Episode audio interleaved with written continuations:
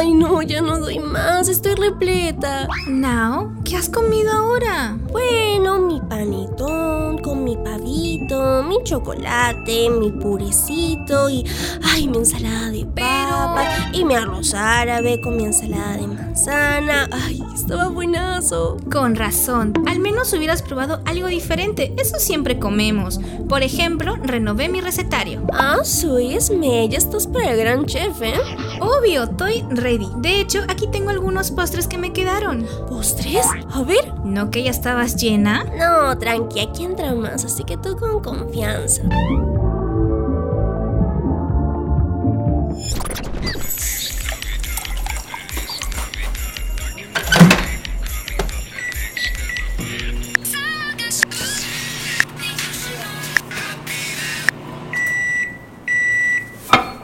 Instantáneos en informarte lo último de Asia. Prepara tus palillos y comparte con nosotros Un break con ramen.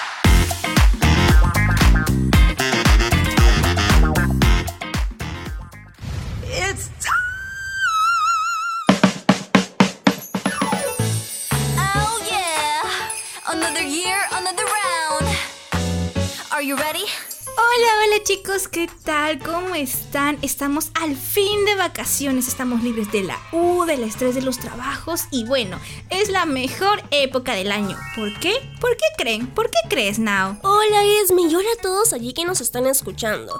Y mm, no sé, ¿será porque estamos en época navideña? No, no, lo siento, no acertaste. No. lo bueno de estos tiempos son los regalos, pues. Ay. Así que me imagino que habrás traído mi regalito, ¿no? Sí, sí Esme, tú tranqui, aquí lo tengo, te lo doy acabando el programa. Yay, gracias, Now, siempre confío en ti. Pero tú no te hagas loca, ¿eh? Porque yo también espero mi regalo. ¿Cómo que? Bueno, y hablando de eso, para mí lo mejor de estos días es la tragadera, la comida. Tú sabes que amo comer. Es que a quien no le gusta comer y mejor si es algo rico, un pavito horneado con su panetón. Ush, con su chocolatito caliente en pleno verano. Ay, sí, nada mejor. no, se me hace agüita la boca de solo pensarlo. Pero Esme, si se te hace agua a la boca con lo que he mencionado, imagínate cómo serían los platillos de Asia en estas fechas. ¿Te has puesto a pensar sobre eso? La pregunta ofende. Yo, que prácticamente soy de allá, solamente me falta la nacionalidad. Obvio que estoy enteradísima. Entonces, ¿qué te parece si les contamos sobre las curiosas maneras de celebrar Navidad en Asia? Yo más que feliz, Now. Entonces, vamos con este episodio especial navideño de Break con Ramen. Tu programa favorito de Radio UPN. Conecta contigo contigo.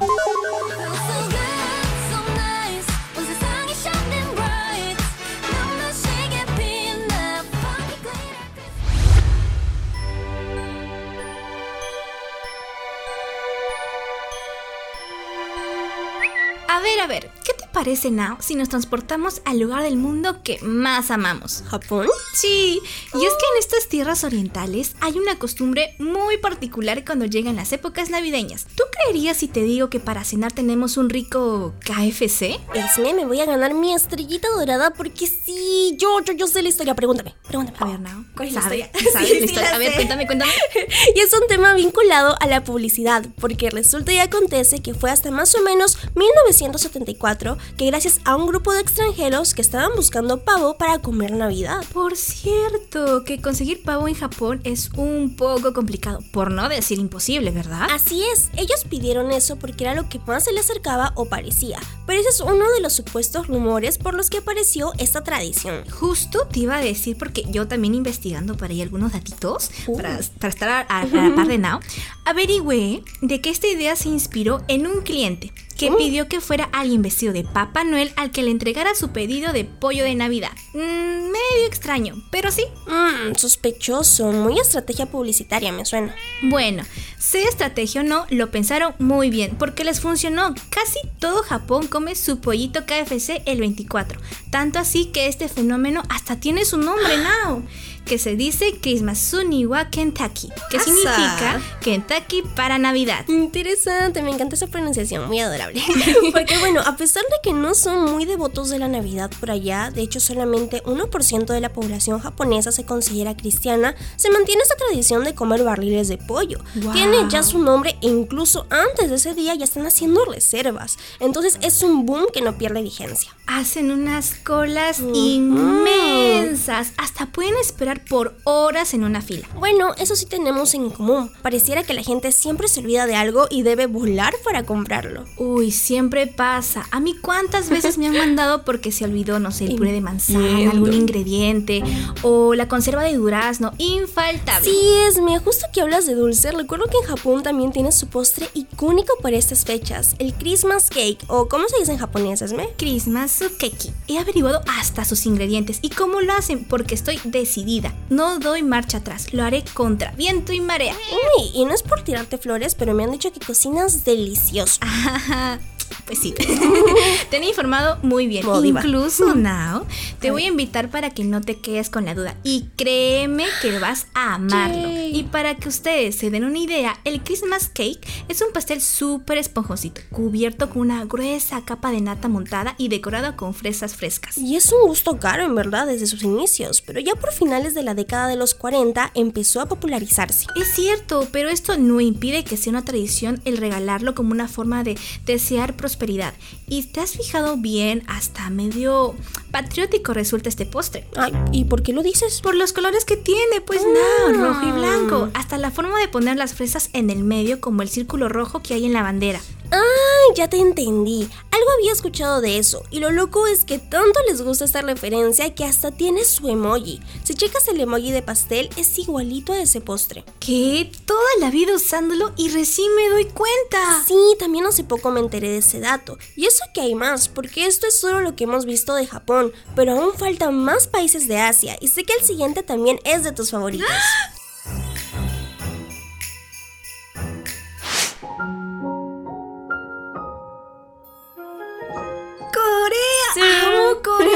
Pero de aquí sí no hay plato para recomendar. Pi, pi, pi. Porque resulta que ellos viven una Navidad con la misma comida que hacen todos los días prácticamente. Pero lo curioso es que vuelven esta celebración un tanto más romántica. Algo así como una fusión con el Día de San Valentín. Creo que sí, algo había escuchado. Hasta salen con sus amigos y lo de pasarla en familia es parte de Año Nuevo. Es más, solo el 30% de los coreanos ven la Navidad como una celebración religiosa en familia. El resto de la población vive la fiesta de modo laico. Sí, y lo que más destaca es que ven esta fecha como la mejor para pasear, hacer compras o tener citas. Esto gracias a que Corea sí reconoce este día como no laborable, menos mal, fiu. a diferencia de otros países como Japón o China. Es más, hay una costumbre entre los enamorados para que justo justo el día 25 de diciembre se celebre el aniversario de los 100 días. ¿Y cómo se preguntarán ustedes? ¿Cómo logran que coincida la fecha? ¿Tú lo sabes, Now? Ay, me agarras de ahí, ese dato sí no lo saco, pero cuéntame porque está curiosa la info y mi lado chismoso comunicador sale. La cosa es que para que justo se cumpla 100 días de noviazgo, las parejas deben comenzar a salir el 17 de septiembre, un día llamado Copec Day. O con su pronunciación en inglés, Confession Day, que se intenta hacer o recibir, en todo caso, una declaración de amor ese mismo día, sí o sí, como sea. Entonces, para poder celebrar juntos la Navidad como pareja. Me parece súper tierno, Cupido de estar súper ocupado. Enamoramiento masivo. Aunque si te soy sincera, me quedé con ganas de saber sobre qué comen allá. Mm, bueno, como te dije al inicio, es comida típica como el teopoquí, sus famosos pasteles de arroz Ay, qué el- con el kimchi, por ejemplo. Ay, ay, rico, rico, rico. que obviamente es infaltable sea el día que sea, la verdad. Y una riquísima barbacoa coreana. Uy, ¿has visto cuando ponen en medio de la mesa? Ay, Uy, cuando la carnecita así. uy. Ay, a comer. Hasta mira, debo decirte que también tienen un pastel navideño, que coincidentemente es muy parecido al de Japón. ¿Verdad? No, hay similitudes e imagino que es porque son culturas orientales. Digamos que sí, no tengo pruebas, pero tampoco dudas. Eso mismo. Y otra cosa que vi que comparten es el tema de las decoraciones de luces. Pero Esme, no es cualquier cosa, aquí sí la viven por todo lo grande. Obviamente, y el rey en este tema es China. Con dos de sus ciudades más emblemáticas, Hong Kong y Shanghái, porque es muy común ver en calles centros comerciales bellamente decorados con luces brillantes, árboles de Navidad gigantes y figuras festivas. Qué ilusión tan solo imaginarlo. China siempre luciéndose. Con razón, todo lo que compramos en el centro de Lima es made in China. y cabe recalcar que allí también no tiene nada que ver con la religión. A decir verdad, pues en casi ningún país de Asia aplica. Es curioso, porque ellos en verdad no lo celebran por creer en lo que nosotros creemos, por ejemplo, sino más que todo por la influencia que tiene la cultura occidental, sobre todo en Estados Unidos. Ellos te hacen ver una versión de la Navidad muy de cuento. Aunque nosotros no nos quedamos atrás, también muchas cositas de allí hemos adaptado, como lo del chocolate caliente en verano. Pero bueno, aún así China tiene unas cuantas costumbres en estas fechas. Mi favorita, el intercambio de manzanas. ¿Sabías sobre eso? ¿Manzanas? Mm, lo único que lo relaciono es con lo del puré de manzanas. Bueno, bueno, no es eso, pero no te preocupes. Te cuento que especialmente en Pekín se ha popularizado esta costumbre. Estas manzanas suelen estar decoradas con mensajes y símbolos de suerte.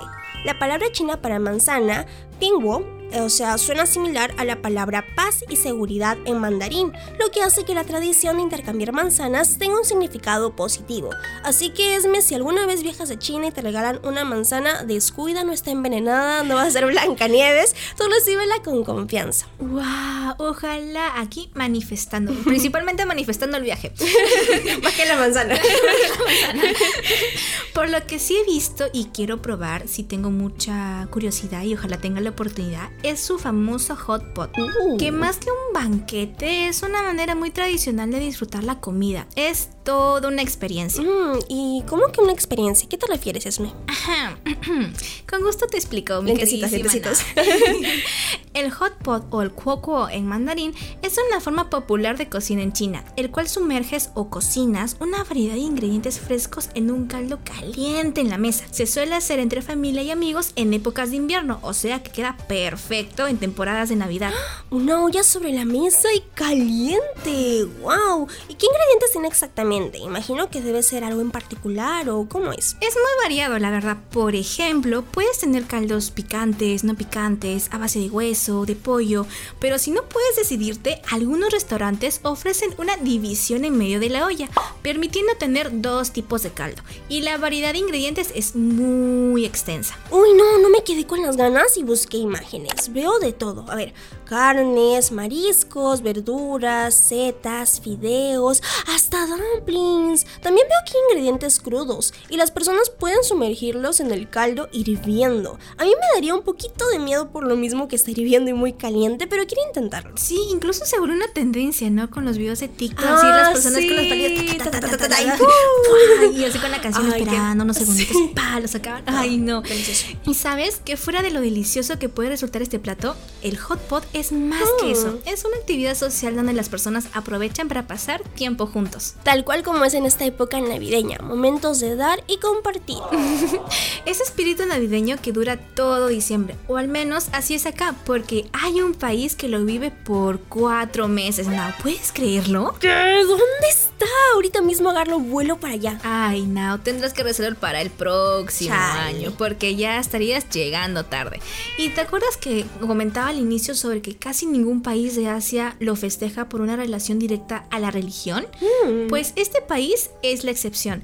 Así que Now y Breakers les presento a... Redoble de tambores. Filipinas. Y con su icónico Beer. Espera, Filipinas. Ahorita busco. Ya encontré, aproximadamente el 80% de la población filipina es católica. Ay, es por eso.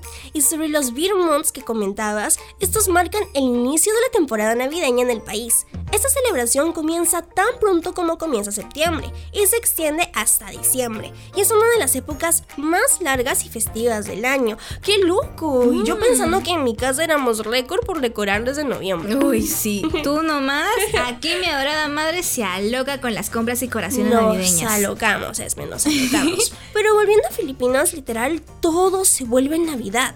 Calles y empiezan los festivales, los desfiles, hasta competiciones de luces y decoraciones. ¡Guau! Pero una de las tradiciones más emblemáticas es el Simbah Gabi, que está muy relacionada al tema religioso. Sí, había leído un poco sobre ello. Como son misas especiales que se celebran nueve noches antes de Nochebuena y después de cada misa, las personas disfrutan de comidas tradicionales y dulces. Y justo que mencionas comida, yummy yummy, lo más habitual de compartir luego de la misa son el bibinkag y puto bumbong. Y sí, sé que suena medio extraño, pero así se llaman, así que googleenlo si tienen dudas. sí, sí, eh, la última sí puede googlear.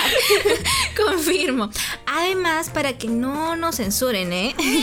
en fin, el bibinka es un pastel de arroz cocido de al horno, mientras que el bumbong es un pastel de arroz morado cocinado al vapor. Ambos son postres. Y por lo que veo tienen ingredientes un poco particulares en dulces, pero sí se ven curiosos por probar. De curioso nomás probaría, quién sabe se vuelve uno de mis favoritos, pero tendría que esperar hasta viajar a Filipinas algún día. Oye, pero podemos intentarlo. He visto la receta y Mm. no está complicada. De paso tenemos algo para nuestra cena navideña, pero acabo de recordar que debo ir a terminar de prepararla. Ay, Esme, pero ¿estás segura de que va a quedar para mí? Ojo, que yo sí soy de buen diente. Tranqui, now.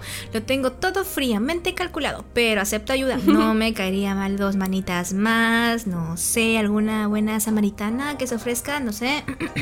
Ah, ya, ya, bueno, vamos.